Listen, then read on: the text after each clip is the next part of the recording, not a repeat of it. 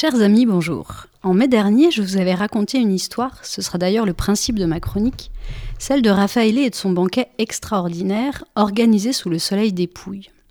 Celui-ci réunit le clan d'Escorta, famille maudite, pour un moment de bonheur partagé. Grâce à Laurent Godet et à sa langue flamboyante, nous plongeons avec délectation dans ce repas aux accents italiens, fait d'anchois marinés, de pointes de poulpe, de quelques fines tranches d'aubergines grillées, de trocolis à l'encre de sèche ou d'un risotto de fruits de mer. Derrière l'accumulation et les exagérations, le lecteur sent la portée symbolique et la grâce de ce moment suspendu où la parole, rare dans cette famille, circule de manière joyeuse. De paroles et d'histoire, il en est justement question dans le dernier film du duo Gilles Perret et François Ruffin, Debout les femmes. Je vous entends déjà marmonner, ça va, Ruffin il nous fatigue, toujours vent debout avec ses idées tellement de gauche. Ou alors, ça va, les femmes, elles nous fatiguent, elles, elles ont eu leur MeToo, cinéma, théâtre, politique, on est quitte, non?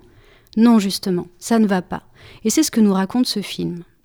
Il nous décrit le travail de deux parlementaires que tout oppose. Bruno Bonnel, marcheur, et François Ruffin de la France Insoumise, à qui été confiée une mission parlementaire sur les métiers du lien, c'est-à-dire tous ces métiers du service à la personne si peu valorisés dans notre société. On les voit rencontrer des délégués syndicaux, des représentants des entreprises du secteur et surtout des femmes aux faibles revenus et au statut particulier, des auxiliaires de vie, des femmes de ménage, des accompagnatrices d'élèves en situation de handicap. On chemine à leur côté en découvrant leurs histoires, les journées hachées des auxiliaires de vie, le désenchantement des AESH sur leur manque de formation et les horaires décalés des femmes de ménage. Peu à peu, ce qui n'était qu'un concept, une idée, les inégalités salariales, les difficiles conditions de travail dans certains métiers, se diffusent dans notre corps et dans notre cœur. Ces visages remplis de tendresse, ces gestes, ces mots nous accompagnent longtemps. J'ai encore fixé sur la rétine l'image de ce boulanger cloué sur son fauteuil, regardant fixement la caméra d'un air triste, pendant que son auxiliaire de vie le lave dans des gestes enveloppants. En voyant toutes ces femmes, j'ai pensé à une expression d'un groupe que j'aime beaucoup, les soviets suprêmes. Je vous jure, je ne suis pas tant que ça de gauche, hein, d'accord Je roule en Dacia, mais je n'écoute presque plus France Inter, et ça fait longtemps que je suis plus abonnée à Télérama. Les soviets suprêmes, donc, dans leur chanson Rideau de fer, parlent d'eux-mêmes comme des losers magnifiques. J'aime beaucoup cette expression, m'incluant allègrement dans cette catégorie.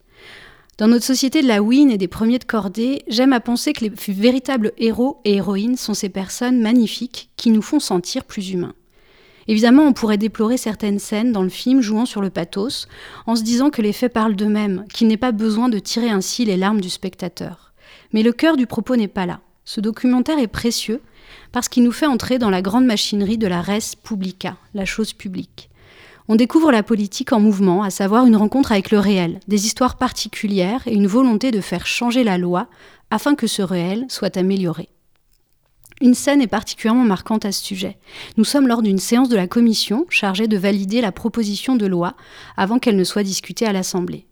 Au moment du vote, seul Ruffin se positionne contre, car celle-ci a été vidée de son contenu.